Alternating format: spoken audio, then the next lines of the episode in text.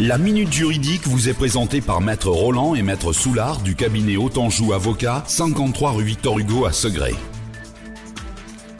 Bonjour Maître Soulard. Bonjour Coralie.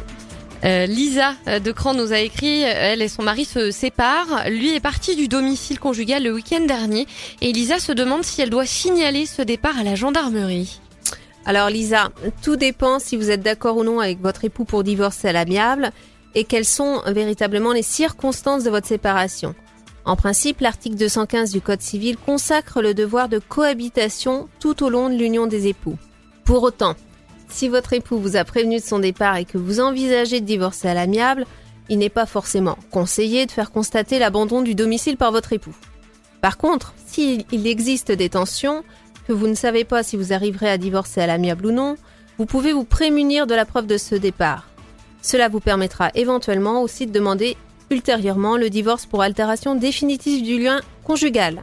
Plusieurs moyens existent pour faire constater que votre époux a quitté le domicile les déclarations de tiers, le constat d'huissier ou encore la main courante en gendarmerie.